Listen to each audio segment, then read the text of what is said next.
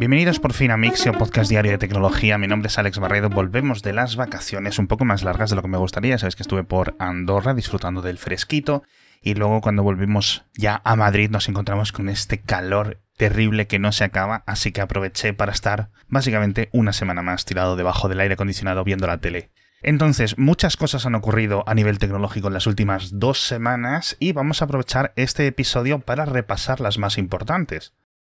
Vamos a comenzar primero con un estudio científico que me ha parecido bastante fascinante y es que un grupo de académicos en la Universidad de Rice han inaugurado un campo que llaman los necrobots o la necrobótica, es decir, utilizar los cuerpos de animales muertos de ahí necro en vez de bio como prefijo, con diferentes funciones mecánicas. Y han comenzado no con un insecto, sino con una araña, con un arácnido, bastante grande, así de estilo medio tarántula, no sé muy bien qué especie es, y que después de ser eutanasiado, han utilizado el cadáver de la araña para convertirlo en una especie de sistema hidráulico capaz de recoger objetos mucho más pesados que la propia araña. Imaginaos una grúa de juguete, pero en vez de tener unos ganchos de plástico o de metal o de lo que sea, tiene el cuerpo y las patas de la araña a los que se le inyecta en lo que era su antiguo abdomen unos líquidos específicos para que las patas se encojan y sean capaces de agarrar el objeto. Me parece algo un poco macabro, un poco, la verdad, sorprendente, pero muy chulo. Vamos a ver qué tipo de futuro tiene la necrobótica. Y cambiamos radicalmente de tema, nos vamos a hablar del espacio porque han seguido cayendo cohetes sobre la superficie terrestre, lo habréis visto en los telediarios, un cohete chino, un larga marcha 5B creo, que cayó de una forma bastante espectacular, reentrando en la atmósfera sobre el cielo del sureste asiático. En concreto, las principales y los vídeos más espectaculares se vieron en Indonesia, Malasia, etc. Y precisamente, aunque la mayor parte de la basura espacial cayó sobre el océano, sí es cierto que parte cayó en la isla de Borneo, tanto la parte de la frontera que está en Indonesia como la que está en Malasia, cerca de zonas pobladas, zonas rurales pero pobladas. Os dejo fotos a los vídeos para que lo veáis con la gente obviamente sorprendido de que en sus cultivos tuvieran restos de un cohete chino y además bastantes y bastantes kilogramos y metros cúbicos de material. Pero no ha sido el único, porque unos granjeros en Australia, en una zona mucho más remota, han encontrado restos que no saben muy bien cuándo han caído de un cohete de SpaceX. Se pusieron en contacto después con la Agencia Espacial Australiana que identificó los restos e imagino que coordinarán la recuperación en esas granjas y buscarán si hay algunos restos más en varios kilómetros a la redonda. Pero bueno, esto cada vez va a ir ocurriendo más, porque cada vez estamos viendo más lanzamientos de cohetes y más y más y más, pero esto me ha hecho recordar el único caso en los que un trozo de basura espacial durante la reentrada colisionó, impactó, mejor dicho, contra una persona, y fue el caso de Lottie Williams, que mientras estaba dando un paseo en Oklahoma en 1997, le cayó o realmente impactó contra ella un pequeño trocito de la reentrada de un cohete Delta II, lanzado en los años 70. Este es el único caso que se ha verificado, pero no sin, digamos, polémica, porque este caso se ha comentado hasta la saciedad, sobre todo en el mundillo, ella dice que le impactó suavemente en su espalda, en sus hombros, creo, si no recuerdo mal, mientras estaba dando este paseo. El problema es que era un paseo a las 4 de la mañana y claro, como el impacto fue, según ella, suave, decir, oye, parece que alguien me ha tocado. Así que muchas personas sospechan que realmente lo vio caer un poco lejos y se fue a por el trocito, que es un trocito que te cabe en la palma de la mano, y que seguramente fuera casi llevado por el viento más que otra cosa. Así que como tampoco tiene una herida del impacto, pues siempre se ha sospechado, ¿no? Pero bueno, dejamos este tema tan espacial, nos bajamos a la Tierra, como se suele decir, porque las importantes subvenciones que España quiere para el, digamos, este plan, este PERTE de semiconductores de 12.000 millones de euros en inversiones están despegando, están arrancando de una forma muy lenta. Y es que, como comentábamos en este podcast hace unas semanas, hay otros gobiernos, tanto dentro de la Unión Europea como fuera de la Unión Europea, especialmente eh, Taiwán, China, Estados Unidos, Japón, Corea del Sur, que han puesto muchísimas subvenciones y muchísimas ayudas para los fabricantes y que cuentan, digamos, con unas mayores redes de profesionales de otras empresas, un mayor tejido industrial de semiconductores. Así que, a pesar de que las ayudas son grandes, se están encontrando los problemas que comentábamos. Si Alemania o Japón o Estados Unidos te ofrecen las ayudas para poner una fábrica, digamos a Intel, a TSMC o a quien sea, ¿por qué la van a poner en España teniendo en cuenta que las ayudas han llegado un poco más tarde y que el tejido, digamos, industrial parejo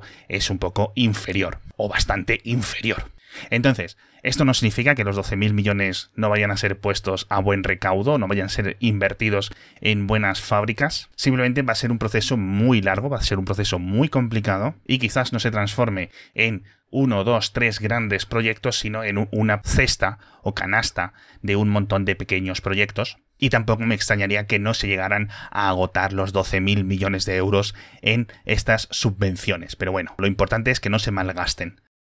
Hablamos ahora de software. Por cierto, Google ha vuelto a retrasar el final de las cookies de terceros en su navegador, en Google Chrome, en esta ocasión hasta finales de 2024. Siguen ahí trabajando en este sistema estándar de tecnologías que van a sustituir a las cookies de terceros para hacer este seguimiento de los usuarios, esta personalización un poco eh, con mayor privacidad en cierto sentido. Y tanto Google como otras empresas de la industria necesitan un poco más de tiempo, los reguladores están mirándolo muy de cerca, así que la eliminación de las cookies de terceros, aunque es una realidad ya en otros navegadores, en Chrome se va a retrasar otra vez, otro añito más. Y a nivel de software, también un poco de ciberseguridad, tenemos que hablar de Twitter, y es que ha habido una filtración especialmente curiosa, y es que, que consiste en más de 5 millones de cuentas de Twitter que han sido identificadas a través de su dirección de email. Han utilizado un bug, un fallo de seguridad en la API para simplemente dándole el email de una persona te decía qué cuentas de Twitter estaban asociadas con ese correo, con lo cual pues es un fallo de privacidad bastante grande y es capaz de sacar, digamos, información de cuentas que puedan ser anónimas o seudónimas. Es decir, imaginaos que le dan alex.barredo.es y me darle mi cuenta de Twitter, le da una cuenta de un troll. Pues ahora todo el mundo ya sabe que yo soy un troll en Twitter. Entonces, este paquete de, filtraciones se vende a unos 30.000 dólares ahora mismo en los típicos foros de Internet, pero este tipo de cosas tienden a acabar siendo públicamente disponibles y seguramente encontremos alguna cosita interesante. Aunque de momento en Twitter dicen que ya han solucionado el fallo y han avisado algunas de las cuentas afectadas, aunque no saben cuántos realmente.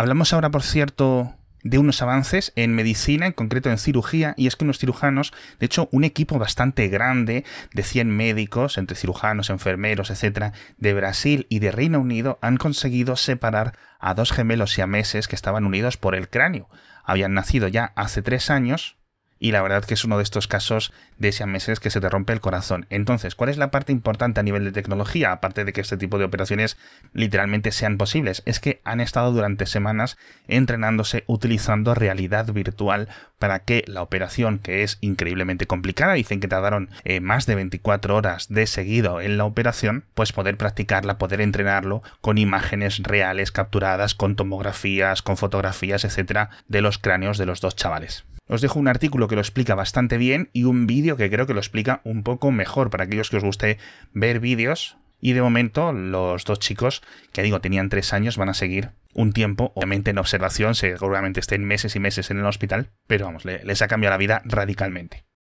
Tenemos que hablar ahora de Ucrania y es que al igual que al principio de la invasión de Ucrania hubo problemas con la central abandonada de Chernobyl, ahora nos encontramos con que Zaporilla, que es la mayor central nuclear de Europa, se ha quedado otra vez en el frente de la invasión, en el frente de combate, con lo cual tenemos un gran problema, no solo los ucranianos, sino todos los europeos o casi todo el mundo, porque, hombre, no creo que sea inminente un desastre nuclear, pero de momento han tenido que apagar uno de sus seis reactores porque ha habido varios impactos en algunos edificios aledaños, en algunos edificios, digamos, de soporte de la central nuclear. Esta es una planta nuclear que el ejército ruso capturó al poco de comenzar la invasión en marzo, que sigue siendo operada día a día por funcionarios ucranianos, pero bajo dirección del Rosatom, de la agencia atómica rusa, y que ahora el ejército ucraniano está intentando recapturar, con lo cual tenemos soldados rusos parapetados en la central nuclear